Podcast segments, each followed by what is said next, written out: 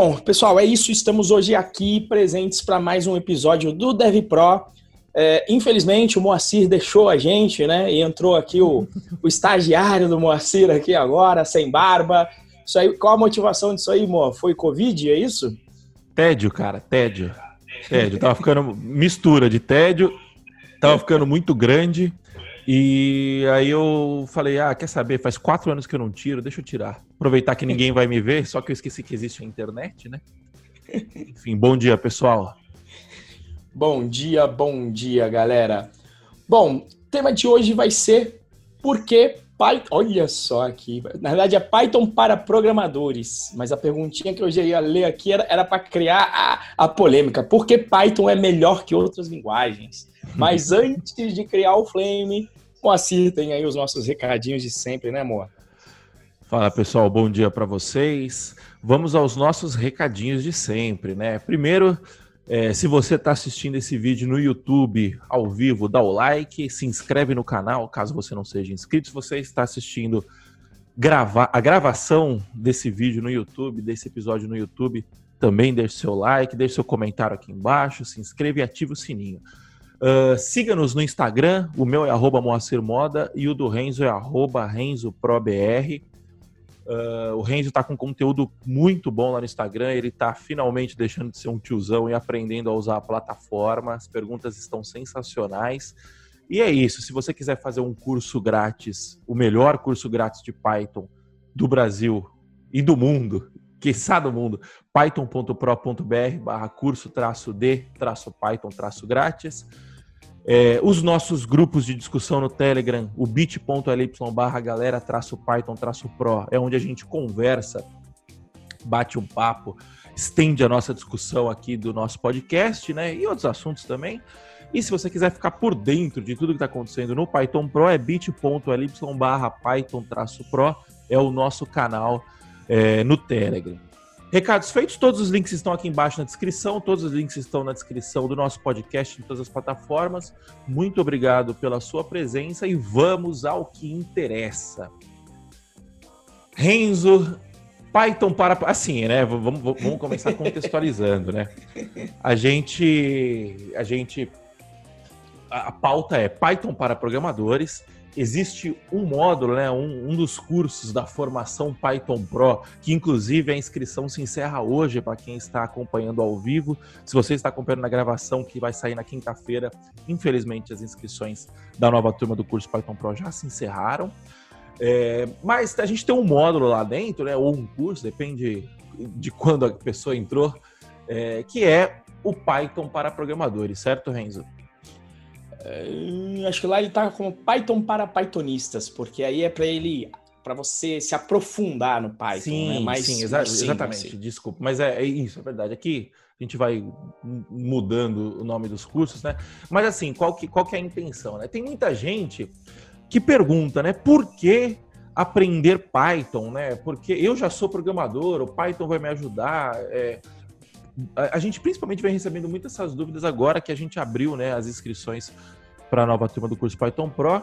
E a gente percebeu que a gente nunca tinha falado sobre isso, né? A gente sempre tenta dar um foco para a galera mais iniciante, só que tem muita gente que é iniciante em Python, mas não é iniciante em programação. E a gente ficou pensando, né? E aí eu, eu falei assim, bom, mas peraí, Python para programadores é um nome legal, mas por que que Python é melhor que a sua linguagem? É mais legal ainda, né? E aí você pode vir e falar assim, ah, mas está sendo. É, você está sendo prepotente, você está sendo arrogante. Não, não estamos sendo, por quê? Porque primeiro de tudo a gente, obviamente, a gente a, é, é, a gente está brincando, né? Obviamente que a gente sabe que não existe, existe, mas não existe a linguagem que é boa e a linguagem que é ruim, né? É, mas a gente piamente acredita que para grande parte das coisas Python é melhor. Se a gente não acreditasse, a gente não falava. Você entendeu? Então, assim, via de regra, Python é melhor que a sua linguagem. Você entendeu? A não ser, a não ser que você me. Sabe aquele, aquele, é, aquele meme do cara sentado na praça? Python é melhor que a sua linguagem. Prove-me o contrário. tipo isso. Mas brincadeiras à parte, né? Vamos, vamos, vamos dar. A gente vai argumentar o porquê que a gente acha que Python é melhor que outras linguagens, né? E para ser justo, obviamente, a gente vai falar também quando não usar Python, né? Então vamos lá. Primeiro de tudo, Renzo, por que que Python é melhor que outras linguagens? Bom, para mim a razão principal é a facilidade no uso. E isso se explica pela curva de aprendizado. Se você for ver dentro da comunidade Python, é, é, pelo menos das que eu já vi, é a comunidade que mais tem os ditos, e eu vou colocar entre aspas, não programadores. Então eu já vi radialista que foi resolver problema dele de web dev com Python. Você tem gente que trabalha com ciência de dados. Uma vez eu fui numa palestra muito interessante em que era a palestra de um, de um astrônomo. E aí ele estava falando que ele utilizava Python com a galera, com, com um wrapper por trás do PyCuda, e alguém perguntou para ele, mas por que, que você usa Python? Porque principalmente para esses algoritmos de astronomia, você precisa de velocidade, de performance, né? E Python, depois a gente vai comentar sobre isso, onde não usar, tem essas questões de performance que são resolvidas de outras maneiras, como nesse caso do astrônomo. E a resposta dele foi perfeita, ele falou, olha, eu dou aula para astrônomos. Eu preciso que eles estejam codando já na segunda semana.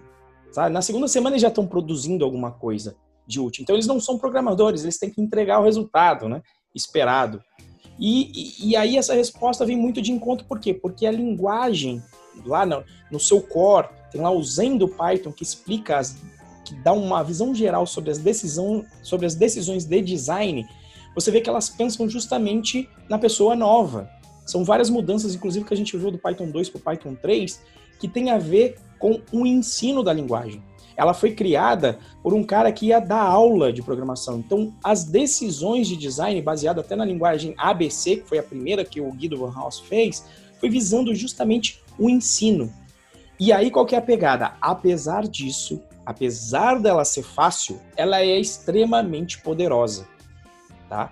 E aí vem justamente essa questão de facilidade de uso, que você vê em várias decisões, como por exemplo, é, é, o fato de na biblioteca padrão você já ter muita coisa. É o dito de o Python vem com as baterias inclusas, quer dizer, você instala só a biblioteca padrão e você já resolve muita coisa. E isso favorece a quem? Favorece o novato, que não vai precisar, por exemplo, aprender o que é um, gera, um, gestor de pacotes no dia 1 Diferente de outras linguagens. Se você não instalar alguma coisa em outras linguagens externas, você já não começa fazendo muita coisa. Né? Então, eu acho que a, característica matadora seria a facilidade de uso, então, a primeira delas. A segunda, versatilidade. Né?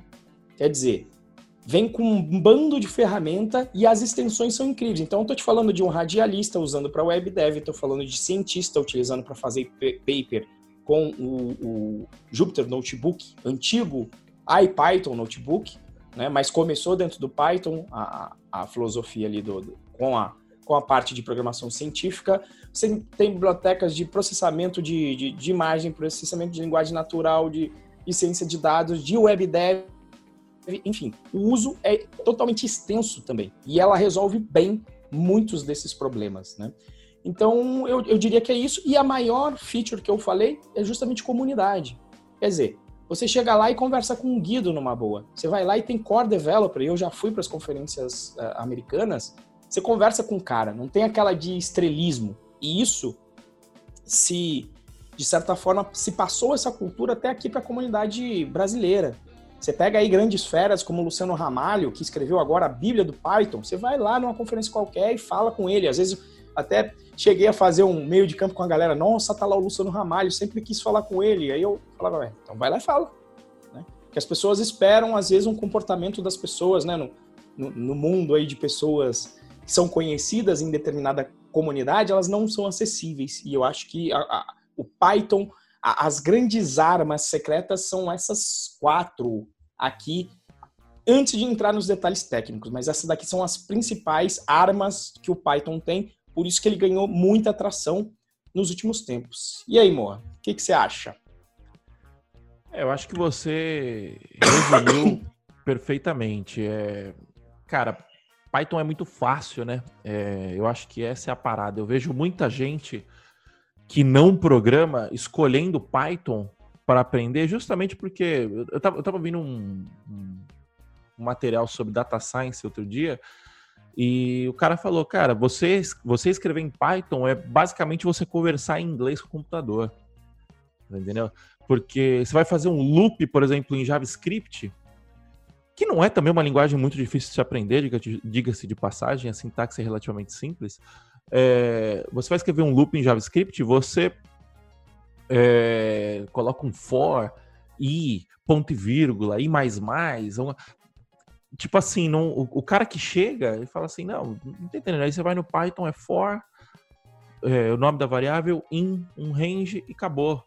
Você está fazendo um loop. É, é, é, muito simples. O lance de você.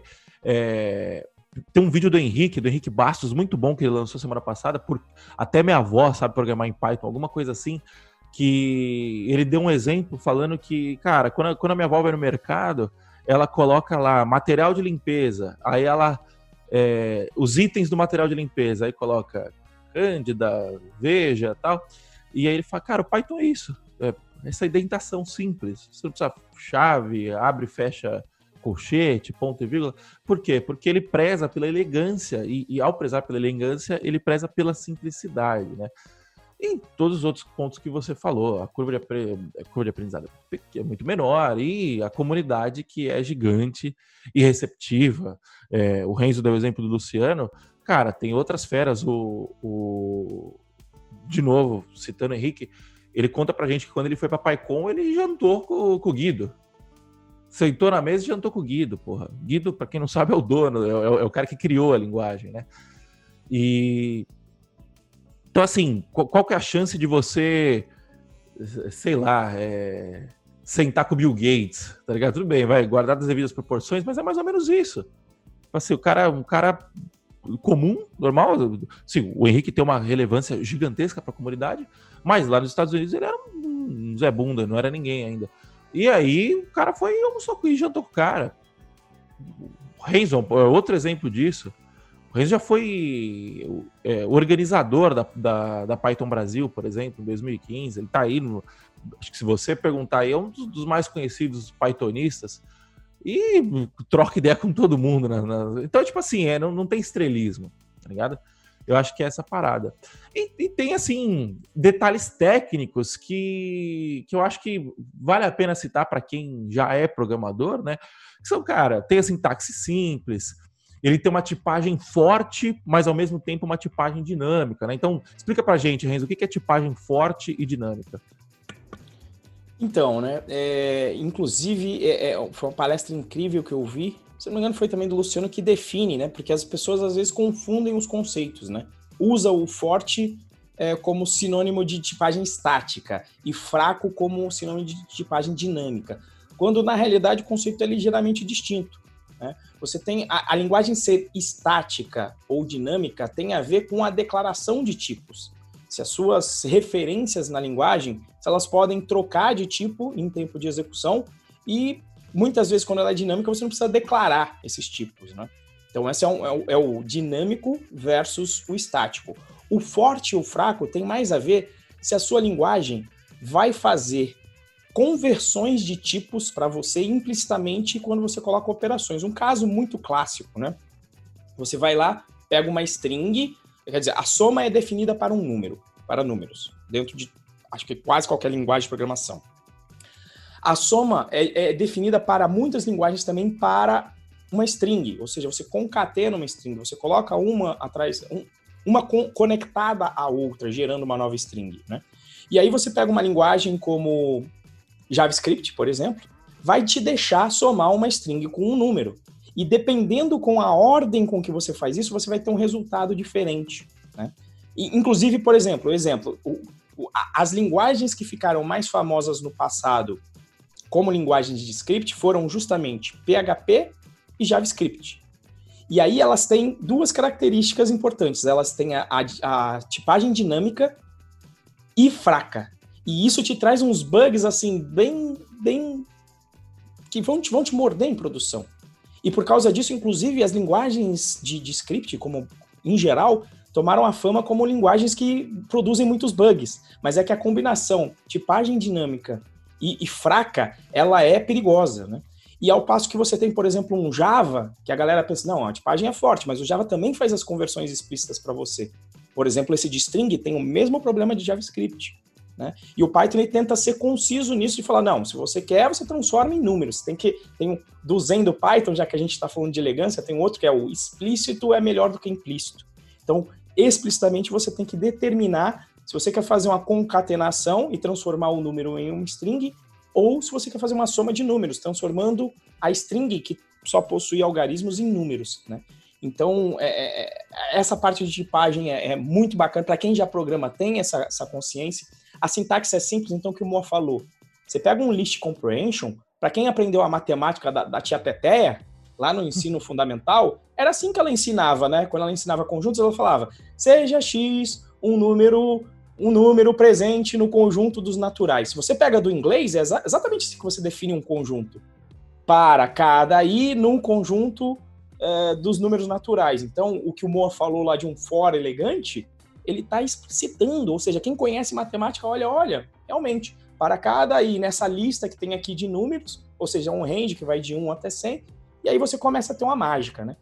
E, e, e é pouco verboso, porque o, o que o Moa falou também, legibilidade, identação de propósito, o autor da linguagem fez de propósito. Identação é, é, é opcional na maioria das linguagens. Eu acho que algumas até se inspiraram no Python com relação a isso. Se eu não me engano, TypeScript, eu acho que a indentação também define é, o Das mais comuns, eu só conheço o Python, que é obrigatório a indentação. Eu acho que TypeScript, ou CoffeeScript, eu não lembro agora, eu acho, mas assim, veio depois, né? E por quê? Uhum. Porque ele falou, cara, primeiro, para que, que eu vou digitar mais? Eu já tô dando um enter, para que, que eu preciso colocar uma vírgula no final? Então é o pensamento. E o código fica pior de, de ler, fica mais. Para que, que você precisa de uma ponto e vírgula no final se já tem um contra barra N? Por que, que você quer código que não esteja indentado? Então, como eu, o Guido era professor, o que, que ele falou? Vou fazer já ser parte da, vou colocar entre aspas, compilação da linguagem, porque todo código já vai sair indentado por padrão, porque se não tiver indentado, o teu código não vai rodar. Né? Então é pouco verboso, você usualmente escreve pouco. É, você pega aí palestras e tem várias que a galera mostra um, um código feito em, em N linguagens ali. Em geral, a do Python fica ali sempre a menorzinha. E, e, não é que ela fique, porque assim, o código também pode ficar menor e você fez uma maçaroca. E isso não acontece com Python. Em geral, quando a pessoa vem com um código menor, ele ainda assim é legível. Ele tem uma expressividade muito grande. E isso é lindo, né? Então, a parte, outra parte importante, tudo é objeto. Tudo, tudo e absolutamente tudo. Então, por exemplo, eu dei aula e eu vim do Java. Então, o Java eu posso meter o pau tranquilo, que eu conheço. Né? Eu gosto de meter o pau no que eu conheço. Então, Java é utilizado para orientação a objetos. Puta que eu pariu. Aí você vai pro novato lá.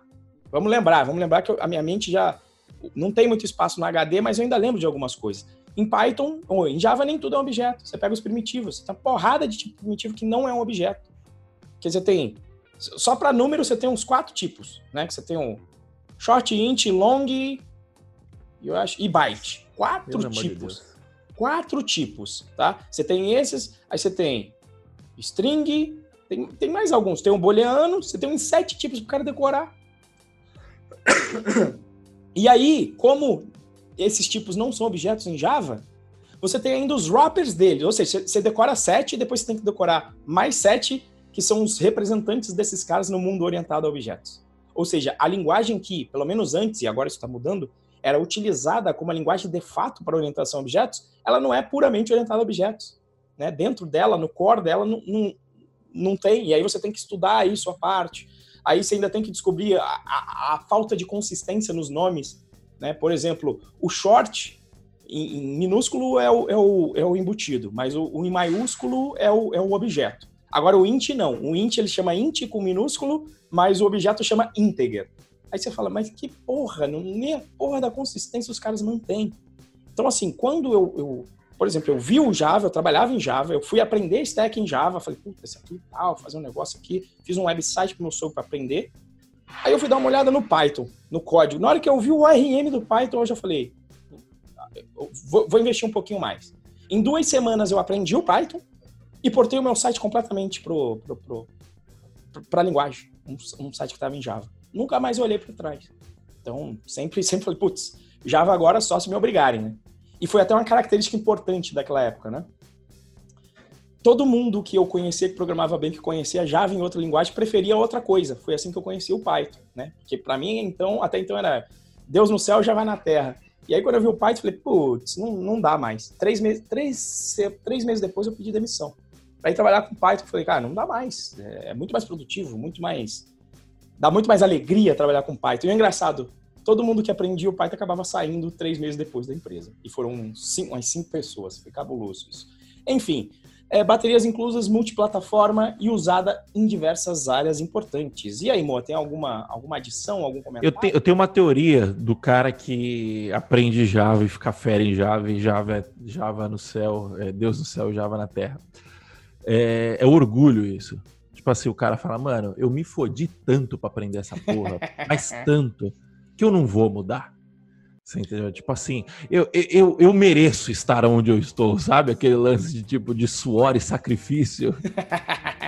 As coisas têm que ser difíceis, você dá mais valor quando as coisas isso, são difíceis, né? Isso, exatamente. Não, a, a minha, e até olhando para mim, é que as pessoas que gostavam mais do Java, normalmente elas só conheciam o Java. Sim. Então, a minha teoria é mais do seguinte: quando você não viu a luz, você não sabe o que é escuridão. Esse é o ponto. É isso.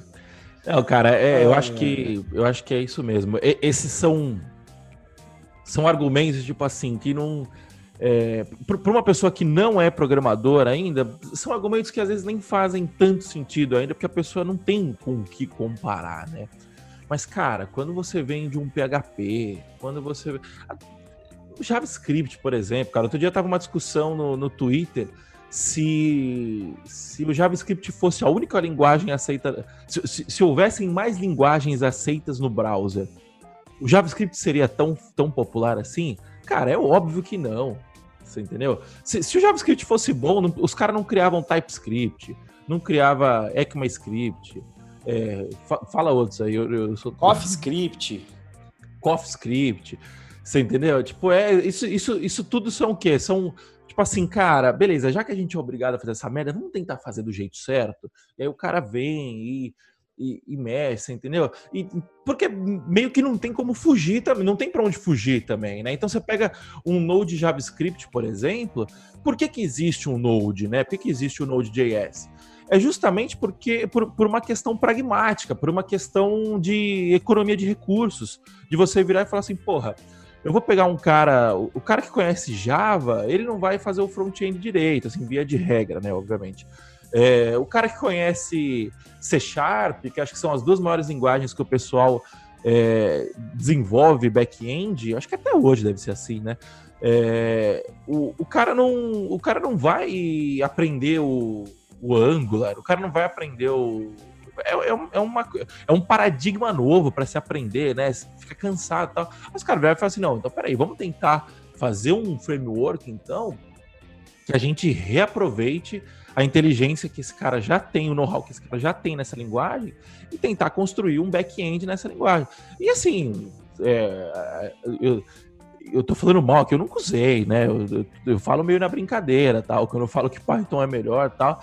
É, eu tô sendo preconceituoso porque eu nunca usei a parada. Assim, o que eu conheço um pouco, eu conheço um pouco de, de front, é, Vue.js já usei, Next eu já usei e tal, React é, eu usei mas, muito mas pouco. aquele negócio de instalar a internet do Node também é cabuloso, né? Na hora que você é, vai então, instalar, é, pelo amor de isso Deus. Isso vem do Java. Que, mas, mas você percebe, quando você pega essas linguagens de front-end, elas, elas, até o PHP mesmo, por exemplo, se você pegar o PHP de hoje em dia, é um Java, assim, é, é, é, é os caras herdam essa parada do Java, por quê? Porque é pelo pragmatismo, né? É, o cara não vai herdar uma parada do Python, por exemplo. É, precisou vir o Data Science para tipo, começar a provar que, tipo assim, ó, galera, cara, usa Python, entendeu? O Python é muito mais simples tal, né? É, mas enfim, né? O, essa é a discussão, né? E aí tá bom, a gente falou que o Python é bom, tal, não sei o que, não sei o que lá, só que tem muita gente que vem com argumentos de, cara, peraí, mas você tá falando para aprender Python? Só que para cada 10 vagas de Java, vou ter 3 de Python, 2 de Python, sei lá, não, não pesquisei se é, essa, se é essa proporção, né? Mas no back-end eu sinto que tem, por exemplo, startup. Startup, via de regra, prefere Node do que, do que Python no back-end, né? É, não vou nem entrar em questão da qualidade da startup, né? Porque eu, Você vê que algumas startups que, que perduram aí, pela, principalmente depois dessa, dessa, desse estouro que houve na bolha né, das startups, é, uma galera boa usando Python, por quê? Porque o cara tomou uma decisão consciente desde o começo. O cara quis fazer um negócio perene e ele foi usando Python, mas enfim. É, Renzo, quando utilizar Python? Em quais situações você fala para mim, cara, não vá, não vá de, de outra linguagem, vá de Python? Bom, em que situações hoje em dia, né? Obviamente que, primeiro, para escolha de tecnologia, obviamente, só vou fazer um disclaimer, é eu avaliaria o conhecimento da minha equipe antes, né? Só para colocar um disclaimer também. Ah, óbvio, tem toda uma equipe, tem, um, tem uma empresa aqui grande de 200 pessoas que programam em JavaScript. O que, que eu, Renzo, escolheria? Eu escolheria JavaScript, que a galera já conhece, já está acostumada com os problemas que existem, né? E, e, até é a filosofia. Inclusive, se você for ver o livro JavaScript The Good Parts, tem lá, o cara fala, ó, JavaScript tem uma porrada de problema. Eu vou mostrar, mas somos adultos, é o que é usado no cliente, vamos acostumar com isso e vamos usar as, as partes boas. Né? Então eu tenho essa mesma filosofia. Inclusive, deixa eu só te interromper. Manda bala, é, manda bala. Tem um livro JavaScript, que é desse tamanho. Isso, isso é real, tá? É... o, o, guia definitivo. JavaScript, o guia definitivo. É, é desse tamanho. E aí, JavaScript, The Good Parts, é um livrinho desse tamanho. Assim. É um meme, é um meme. É, mas é o um meme e a galera, a galera Mas é sabe. verdade, mas não é, não é mentira isso. Existem isso é verdade. Exatamente.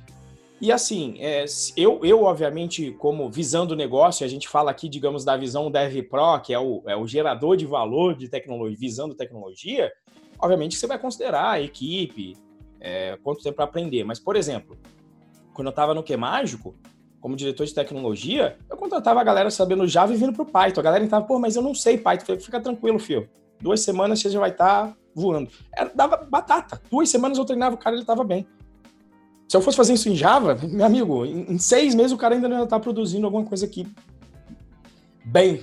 Alguém que soubesse programar em outra linguagem, porque a sintaxe ia ser um, um, uma barreira muito grande para ele. Mas feito o disclaimer de que, deixando de lado, de, tornando as variáveis iguais, ou seja, todo mundo tem o mesmo conhecimento em todas as linguagens, quais são as grandes áreas que eu acho que Python cabe muito bem? Primeira, e é a, a que eu trabalho, back-end justamente eu vim de Java Web. Quando eu vi o back em Python, para mim, para web, não faz sentido quase nenhum utilizar, por exemplo, um Java da vida. Não faz. É muito bom, os frameworks são excelentes. Você pega um Django da vida, te entrega ali um, um admin lindo para você fazer projetos rápidos, principalmente que o Mo falou startup, já está tudo ali pronto. Excelente. E aí ainda digo, nessa parte de web, fica ali muito, digamos aí, a prima do Python, em termos de ser dinâmico e também gerar é, conteúdo muito rápido, como o Ruby on Rails, que seria já o framework, né? O Rails, bate muito ali com Django. Então, as duas ali, mas o Python cabe muito bem no back-end. E vai te dar várias opções de frameworks bacanas, como uma solução completa e parruda, que já faz várias escolhas para você, como o Django. Então, se você é iniciante, é melhor que você se apoie no ombro de gigantes, porque você Sim. potencialmente não vai fazer todas as escolhas certas no início. Ou quando você pega uma experiência, beleza, você pode ir para o Flask. Então, back-end lindo. Você tem aí Instagram que está rodando essa live aqui agora, back-end Django, Python, tá? Entre várias outras, né? Uh, uma área também que brilha é na área de DevOps, né? Ou se você pegar ali a parte de DevOps barra sysadmin, você pega a ferramenta hoje que é muito utilizada para DevOps, que é o Ansible, é escrita em Python. Então, quem é Pythonista sabe que dá para instalar o Ansible num pip install. Né? E a galera acaba utilizando em troca é, no lugar do Bash. Porque quem já deu manutenção em Bash, pai do céu, outro parto também. Olha, Jesus me salve dessa. Em geral, o Bash para mim é só pouca coisa ali para rodar uns comandos ali e pronto, acabou. Mas a turma usa muito em DevOps para automatizar os processos de entrega do software em si, do pipeline de entrega do software. Perdão aqui. Então, é, DevOps. Agora o que está na hype, Data Science. Com a criação do, do, do IPython Notebook, bicho, o, o Python tomou o mundo da programação científica. E por que, que ele tomou a, a, essa parte? Porque Python é pragmático. Você tem biblioteca científica que foi feita em Fortran, em C, que já, já, a galera já gastou uma grana pesada em é, tunar essas bibliotecas. Então, em vez do Python reventar a roda, o que, que ele fez? Ele simplesmente delega essa parte para essas bibliotecas e se integra muito bem com elas. Tá? Então, integra com C, integra com Fortran, integra com, integra com qualquer linguagem. Então, o que, que a galera faz? Se precisa de uma performance muito grande, a galera escreve aquela parte em C e coloca o Python por cima como casca. Por quê? Porque você tem a performance da linguagem compilada, né? com a vantagem da versatilidade e facilidade de aprendizado do Python. E isso é que fez o Python bombar justamente agora, de, de entrar aí no Stack Overflow agora como segunda linguagem mais utilizada ou mais amada aí. Que agora não, né? Desde 2018 já. É, 2018. Uma palestra eu, sobre isso. Eu digo agora porque, né, bom, a gente está aí na estrada há ah, 10 anos. Sim, sim, sim. Ah, em 2010 a gente era hipster, né? Utilizando é. Python. Saca? Era, era minoria. E aí agora com data science, brum, foi lá para cima. Por quê? Porque justamente é uma linguagem fácil de aprender. Então, pessoas não. Você tem agora aí bombando curso de jornalista de dados, curso de. Ou seja, a pessoa não precisa ter o viés de tecnologia. Então, há uma porta de entrada para o início. Por isso que eu uso Python. Eu sei Java e Python, poderia ter feito um curso de Java. Por que, que eu não fiz? Porque eu falei, eu quero o menor caminho para o mercado. Se eu quero o menor caminho para o mercado, eu quero a linguagem que seja mais fácil de aprender e que seja poderosa. E o Python une essas duas características, né? E, enfim, e automações em geral, né? Automações em geral, não só DevOps, ali como sysadmin, já vi administrador de rede utilizando Python para automatizar tarefas, enfim, é, bots de, de, de para buscar dados na internet. Professor Massanori aí tem. Procura aí hackeando o Facebook com Python, professor Massanori. Com três linhas ele já faz chover ali, já baixa uma imagem. Aí eu falo, vai lá o cara de Java sem a IDE e programa aí, baixa para minhas fotos. Puta, só para instanciar os objetos já, já, já acabou os, já acabou a, a, as linhas de código, já acabou 10 linhas de código. Né? Então é essa essa, essa facilidade de aprender e praticidade que fazem, fazem do Java brilhar aí nessas áreas. Q&A a galera usa bastante. Q&A é. É Q&A. A galera usa bastante? Q&A? Em qualidade? Qualidade, nossa senhora, lá na Red Hat, dois anos, framework feito em Python. Ah, segurança, pentest, pega lá o, a, as ferramentas de pentest, feito em Python. Pega o livro lá, tem um que é a mais interessante de você entender que a sintaxe é tão simples que você pega o livro do.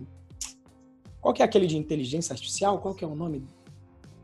Puta, um cara muito bom do, do Google. É, é, o livro quase o padrão de. Todo mundo que tem aula em faculdade de inteligência artificial tem aquele livro. Eu esqueci aqui agora, eu pego depois, passar aqui pro Mo, eu pego depois. Mas enfim, no início do livro, o, o, o autor ele coloca: olha, vou colocar aqui só é, pseudocódigo.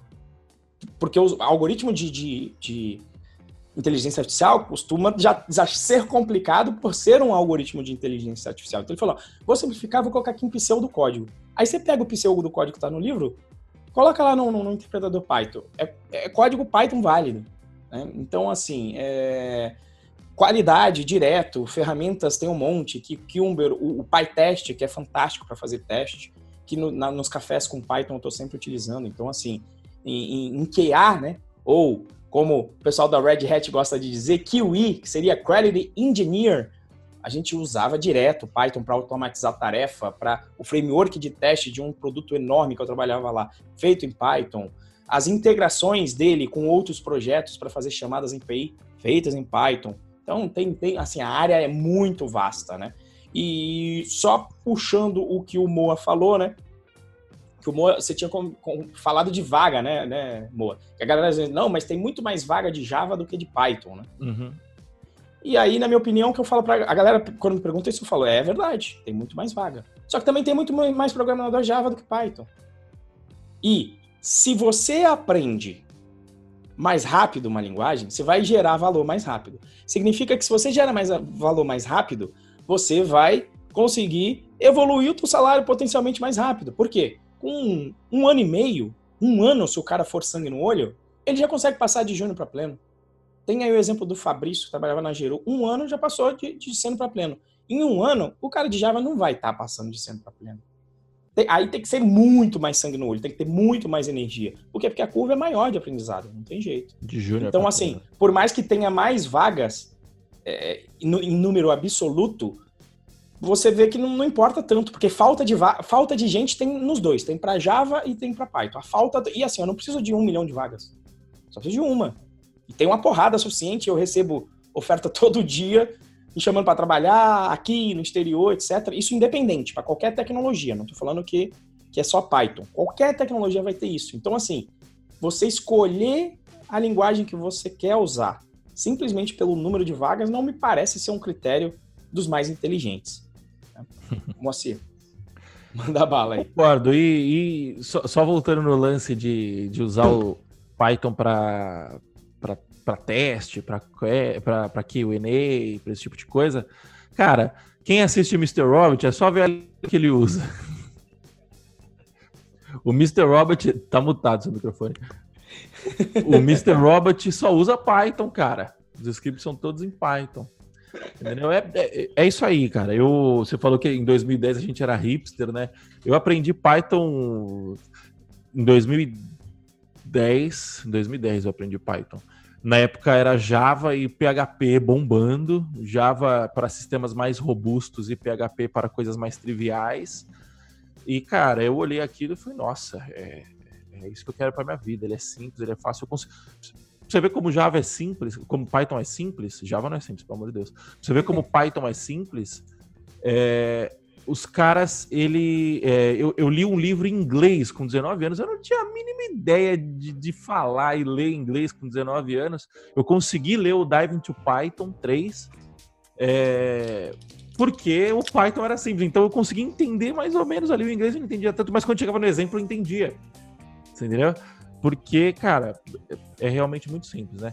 Mas, vamos lá, né? A gente tava falando de, ah, o, o, o Python. Você citou um ponto muito importante que eu concordo 100%, que é, cara, é, ah, você. Renzo, qual linguagem você escolheria? O Renzo escolheria Python via de regra. Só que se o Renzo está trabalhando numa empresa com 100 programadores, desses 100, 80 conhecem Java, JavaScript, conhecem é, Rust, conhece, sei lá, qualquer outra linguagem, é, ele não vai escolher Python. Por quê? Porque é uma decisão é, não, não eficaz. Você entendeu? O cara não vai conseguir. Porque o cara vai precisar aprender o Python, o cara vai precisar ganhar proficiência. É, uma coisa é você aprender uma linguagem nova. Ah, eu acho que cabe em quase todas as analogias, quando a gente fala de aprender um idioma novo, as analogias cabem para uma linguagem de programação. Uma coisa é você saber que a palavra book significa livro. Outra coisa é você conseguir, na hora que você está falando, lembrar da palavra book, ou então, enten é, ou então ouvir a palavra book e entender que a pessoa está falando de um livro sem precisar fazer a tradução na cabeça.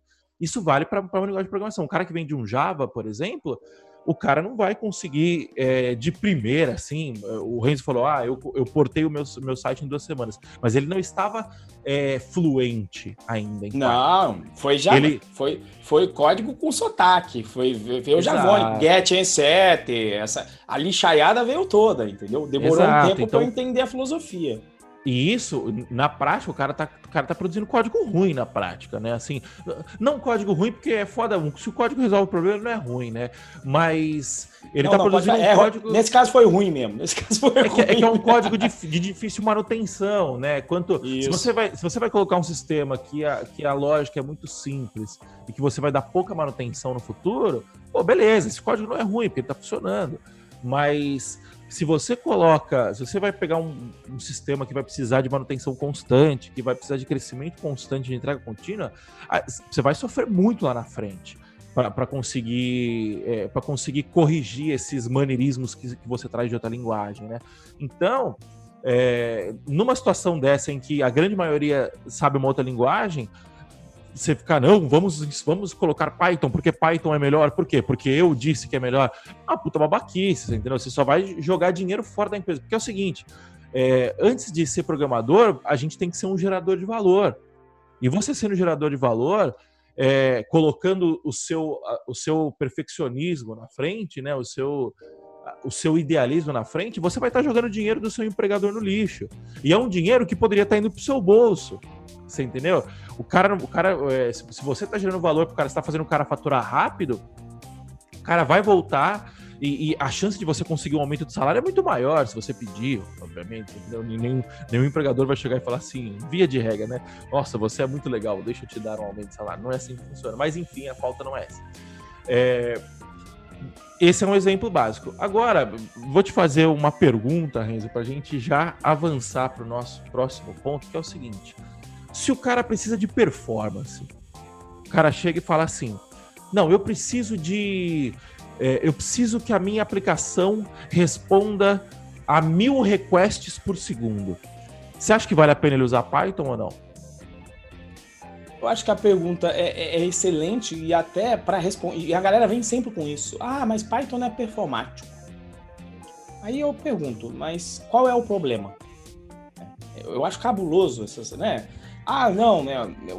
O carro é, de, é lento. O carro é lento. Não, mas calma aí. Lento para quê? Para você ir daqui até São Paulo numa via brasileira? O que, que adianta você ter uma Ferrari que vai a 300 por hora?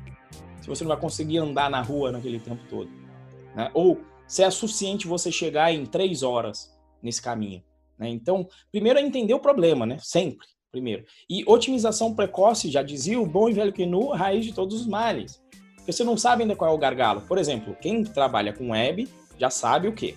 Normalmente, quando você tem gargalo na aplicação, em geral, não vai ser a linguagem de back-end. Em geral, vai ser no banco. Então a galera já tava, não, mas tem a performance aqui da linguagem. Fala, porra, quando você chegar no, no, no, ponto em que a linguagem vai ser o problema de performance, você já deve estar numa escala bizarra. E assim, 90% das empresas não vão chegar nessa escala. Então, se chegar nesse problema, aí beleza, você vai estar com um exército de pessoas, aí você resolve de outras formas. Então, assim, é, quando a gente fala de performance, tinha até um, um linguajar bacana, um, um, lema que era o seguinte: eu não lembro qual foi a empresa, mas o lema era assim: usar Python onde podemos e C onde precisamos. que aí o que, que o pessoal fazia? Pela versatilidade, resolvia tudo em Python. Aí via, opa, peraí, esse pedacinho aqui precisa de mais performance. Beleza, vou reescrever em C. E, em geral, até no chamado C Python.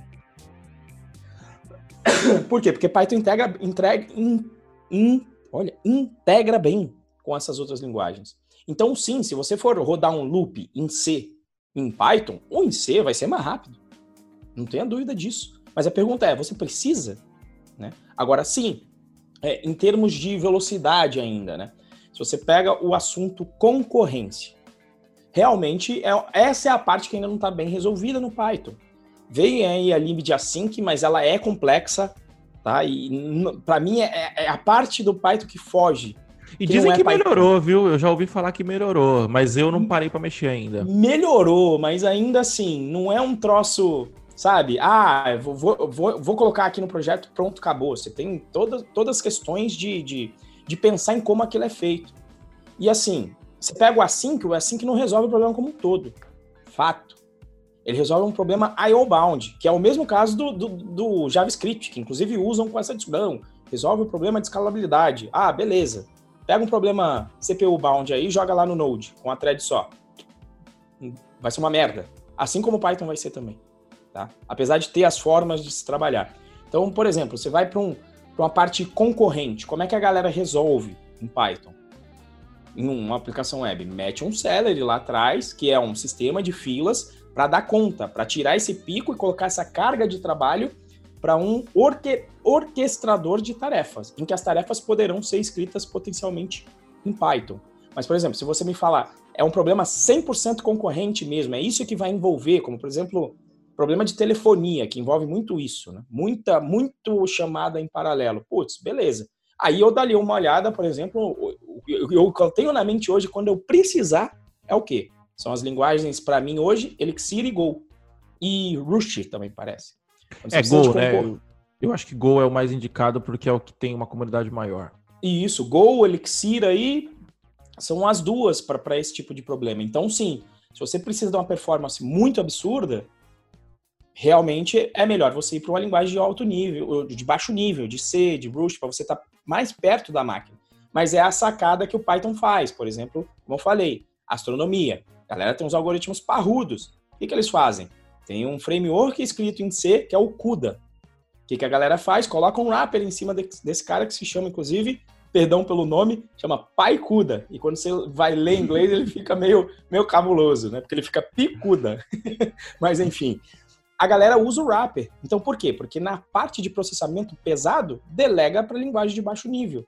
Mas se você delegar tudo para baixo nível, beleza, o seu astrônomo vai ter que fazer um curso de, de dois anos para começar a mexer no negócio. Então essa essa que é a pegada. É, falei de falei de, de, performance aí os dois faz sentido sim tem faz sentido é, eu acho que assim uma vez a gente estava discutindo isso eu lembro eu lembro que foi um problema de trabalho inclusive os caras fizeram um teste na lambda da AWS que testaram uma, a mesma lambda com e esses testes geralmente são os testes bostas né porque nunca reflete a realidade tipo o cara o cara testa uma soma, por exemplo, na Lambda. ou então testa um acesso a um banco de dados que só está recebendo aquele acesso, você entendeu? enfim, é, é, o teste era uma Lambda em Java, uma Lambda em Python e uma Lambda em Node. E o Java ganhou. É, inclusive do Node, que todo mundo fala que é performático e tal. E o Java ganhou.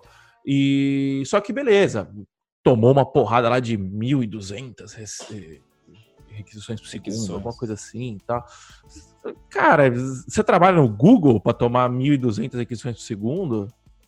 Você entendeu? Não, não, cara, 80%, 80% tá sendo bem generoso, né? 90% dos problemas que se resolvem com tecnologia hoje é o que o Renzo falou, o gargalo é banco. Você entendeu? Se você está preocupado com performance, vai fazer um curso de DBA. Eu acho que é muito mais proveitoso, você entendeu? alguma coisa DBA para programadores, algo que, que, que eu ensine o 80-20 do banco de dados. Eu faria um curso desse hoje, por exemplo, que essa é uma coisa que, que eu tenho um gap grande. É, inclusive, pode ser que role alguma coisa aí dando um spoilerzinho, mas Sim. enfim. É, eu acho que essa é a parada, né? cara, e, e o, a única coisa que, que eu concordo com o Renzo, que, mas eu também tô um pouco mais por fora ultimamente, que é o lance da concorrência, né? E, e eu, eu, até nem sei a diferença entre distribuição e concorrência, tem um lance. É, que, tem um lance mais conceitual em cima disso, mas enfim, acho que não é o ponto aqui. Mas justamente, por exemplo, um problema é a, sincronicidade. fazer a sincronicidade com Python é muito chato, você entendeu? Aí você tem um Celery para resolver que, que também não é o melhor dos mundos. Eu, eu tenho um sistema em produção que, que me dá um pouco de trabalho por causa do Celery. O Celery ele tem uns memory leak que começa, que estoura os, a memória do, do servidor e tal, mas resolve. E, e, cara, tá resolvendo o problema do meu cliente. Meu cliente está faturando aí, sei lá, enfim, não, não vou entrar em detalhes aqui, mas já, já tá faturando na quase, casa. Quase, quase. Não, é, é para tentar dar uma noção, né? Que, não, é que o pessoal não vai saber qual cliente é também, né? Mas o cara já tá faturando na casa dos seis dígitos mensais, eu acho que já tá começando a faturar, entendeu? E se não tiver, já tá na metade para cima dos cinco dígitos. E, e tá resolvendo, você entendeu? Então, assim, precisa de mais que isso é, é o que você falou, é, nada tão. Como é que é? Do problema ineficiente? Do, do problema que não existe? Resolver é, um problema que ainda não existe? É, é, é, é, é o. Tem, tem, até aquela a parábola que eu sempre. Não, a pessoa você não tem um problema, você está se preparando para o problema que não chegou ainda. E se você fizer isso, você vai gastar uma energia grande nisso, né? E pode ser que você, você nem vai... precisasse gastar, né? Isso, porque aí teu problema já morreu, de repente, tua startup já. Startup sabe muito disso, de repente tua startup já morreu ou que a, a galera gosta de usar no termo de startup, já, já pivotou. Aí, aí você tava lá, aí você tava lá se preparando para mil requests por segundo. Ah, não, mudou o problema agora. Agora tudo isso que eu fiz aqui com a engenharia astronauta, eu pre preparei o foguete que vai chegar em Marte, que vai conseguir pousar, que vai levar todo mundo, mas agora o pessoal falou: "Ih, não precisa mais de um foguete não, precisa só de uma van". Que vai aqui do lado aqui em Jacareí e resolve o problema. É, você, quer, um você quer ver um exemplo? É, é, um exemplo ótimo é, um dos nossos fornecedores agora, inclusive que ali é muita tecnologia, o esquema dos os caras estão gerando um puta valor, um puta valor, e não é só pra gente, tá? É pro mercado inteiro de, de educação. Os caras estão gerando um puta valor e o sistema dos caras é, é, é, baseado em planilha. Os caras mandaram um Google Docs lá para a gente, o Google Sheets, ah. e a gente acompanha toda a operação através do Google Sheets. A gente olha, a gente é programador, né? A gente olha e, já, e consegue identificar as partes que estão sendo alimentadas na mão e as partes que estão sendo alimentadas é, automaticamente. Você vê que os caras fizeram um esquema de tipo assim, cara, 80-20 total. A parte que alimenta automaticamente automaticamente é a parte que daria um puta trabalho para fazer na mão e fazendo automático ela é super simples de ser resolvida. Eu duvido até que tenha. É, eu, eu, eu, não, eu não duvido que não tenha sido um Zapier da vida que tenha resolvido a parada do cara. E tá gerando um puta valor. Eles conseguem entregar um relatório quase em tempo real pra gente, é, com, com pouquíssima tecnologia. Você entendeu? Então, é, nem Python deve ter na parada, você entendeu? E, se, e se, não duvido nada que tenha muita coisa de Python, mas, enfim, voltando, não é essa pauta, né? É, front-end, a gente consegue usar a gente consegue usar Python no front-end? Cara, a gente consegue. Tem um projeto chamado Brighton, tá? Que você consegue rodar. Mas o que, que o Brighton faz? Ele pega um, um, um subconjunto da linguagem Python e traduz isso para o JavaScript. E aí você vai colocar isso em produção? Eu vou falar, é, é aquele caso que eu falei, né? Você está tentando pegar a tua filosofia e enfiar na ferramenta. Exato. E aí eu, eu não gosto disso. Eu prefiro realmente para JavaScript. Então, front-end, para mim, sou extremamente old school. É HTML, CSS, JavaScript. Se você quer ser web dev, você tem que saber o mínimo disso. Você pode ficar forte no back, um backzão em Python, parrudo, mas tem que saber o mínimo disso. E aí no front, meu amigo, e vou JavaScript. Além, tá? E vou além. É... Eu já não sou tão conservador quanto o Renzo, porque o, essa, essa tríade HTML, CSS, JavaScript, vamos colocar é, Bootstrap, HTML e Bootstrap. Vamos colocar assim. Essa tríade ela resolve muitos problemas, mas ela resolve problemas muito simples. Que, via de regra, às vezes entram nos 80-20, né? Mas ela resolve problemas muito simples. Se você Sim. precisa começar a fazer alguma coisa de Ajax, por exemplo, é. alguma requisição que seja assíncrona, já começa a ficar muito ruim. Você entendeu? Então, assim, se você virar para mim e falar assim, olha, o Python Pro é, é na tríade é na, na tríade HTML, CSS, JavaScript, porque o nosso problema é relativamente simples de resolver, né? É, a gente precisa simplesmente entregar vídeos para os nossos alunos, né, na plataforma. Então, é, a gente optou por essa, por essa escolha, mas qualquer coisinha um pouquinho mais elaborada, eu já recomendo você ir para esses novos frameworks. É, é o, mais um. É, o, o Vue. O Vue é muito simples de fazer. Eu acho que você consegue utilizar o Vue aí numa solução meio, meio híbrida ainda, de não precisar fazer o setup inteiro de, um, de uma SPA, que é uma Single Page Application. Exato. SPA, aliás, é uma solução horrível para grande parte dos problemas, né? A, a a, o problema que o SPA resolve é, uma, é, um problema muito específico, né? Mas enfim, é, esse, esse, é o ponto do front-end e Renzo, é, esse, esse inclusive foi a pergunta do eu perdi o nome agora, meu amigo, desculpa. Acho que foi Jonathan. É, e no mobile, você recomenda usar Python? Mobile, mobile para mim é, é, é, o mesmo caso do front. É o mesmo caso do front. É assim, tem lá o projeto Kiwi, inclusive o Ducão já fez várias palestras sobre isso, mostrando que é possível, mas de novo, você está acrescentando complexidade. E a minha mente de engenheiro é, toda vez que você coloca um Tamagotchi no meio, você está juntando os problemas do, da plataforma que ele vai compilar e do, do, da ferramenta em si, tá? então é assim, qual é o melhor de mobile? Melhor de mobile é você fazer nativo. Isso é fato vai ser mais responsivo, você vai ter a resposta mais rápido, você vai ter acesso às funcionalidades mais internas. De repente, o fornecedor cria uma funcionalidade nova. Se você está dependendo de uma ferramenta, a ferramenta vai ter que implementar aquela funcionalidade nova até chegar em você. Então, o fato é, para o mobile, e assim, ainda tem que fazer uma análise de produto. Será que precisa do mobile? Eu vou precisar de alguma coisa específica do nativo? Não, não vou. Então, beleza. De repente, você pode partir para um, um PWA, que é um uh, Progressive Web Application, que é fazer com HTML, CSS, JavaScript mesmo, ou você parte para um React Native ou um Flutter da vida, que vai ser uma plataforma que vai compilar para as diversas linguagens de mobile, de mobile, ou você vai fazer um nativo, só que aí você tem um trabalho de ter que saber sobre qual é a plataforma, se vai ser ali, se você vai fazer para o iPhone, para o Android, e aí você tem um trabalho de manter essas duas bases. Mas assim, do que eu olhei do Kiwi, eu não vejo a galera utilizando o Kiwi para fazer aplicações realmente parrudas. Pode ser até que eu esteja errado, tá? Mas eu hoje, se você me perguntasse, eu ia falar, olha, eu dependendo do problema, pode ser um PWA ou utilizar um gerador de código para as múltiplas plataformas, que a galera tem falado muito do Flutter e do React Native. Ainda mais se a galera, como eu falei, já sabe web com HTML, CSS, JavaScript, já sabe o framework React, por que não já tentar o React Native antes de, de, de se embrenhar aí com, com outras novidades? E se você precisa de uma, de, um, de uma aplicação que precisa muito trabalhar com os recursos do sistema, fazer nativo. Mas eu também acho que Python não seria a minha primeira escolha. É, eu acho que se, eu acho que se for para dar uma dica sobre mobile, é não vá para o mobile, né? De tipo, porque aquele negócio, 80% dos problemas que o mobile se propõe a resolver, você consegue resolver com PWA. Você é. entendeu? E é, e é relativamente simples você transformar um, um site em PWA. É, eu, eu já fiz essa, essa previsão algumas vezes aqui que eu falo. Eu acho que o movimento que foi para o nativo, em algum momento a nossa rede vai melhorar de 3G e vai ser para mim o mesmo movimento do desktop para web. Ainda tem desktop vivo? Tem. Mas é legado que deu para passar para web vai. E eu acho que o mesmo movimento vai acontecer também é, também no, no setor desktop. E a coisa ruim como desenvolvedor é que você, já falei, a distribuição fica na mão de duas empresas hoje, fica na mão do Google e, e da Apple. Se eles falarem em algum momento, não, não vai colocar aqui no meu marketplace a sua aplicação, seu negócio já era.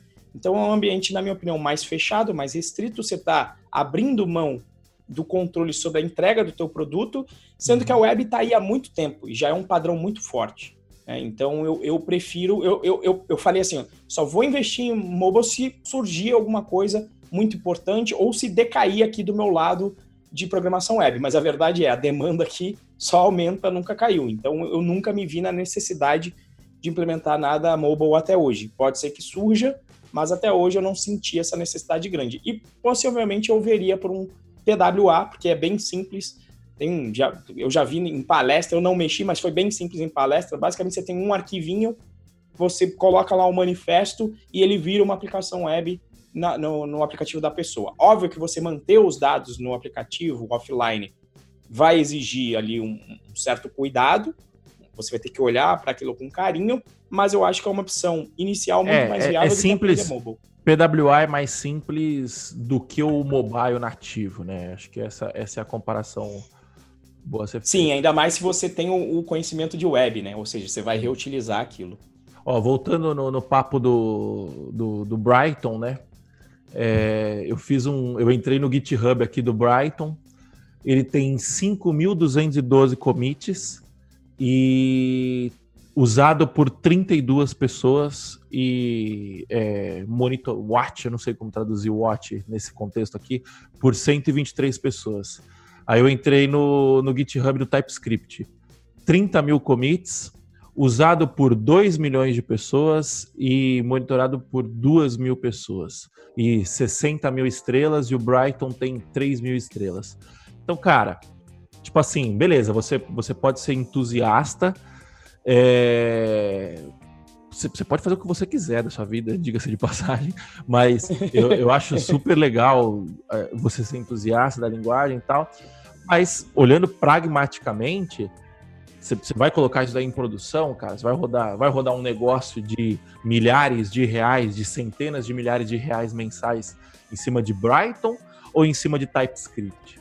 Entendeu? Acho que é, ter essa, essa essa visão é muito importante, né? Então, acho que o recado final que a gente dá é o seguinte, cara.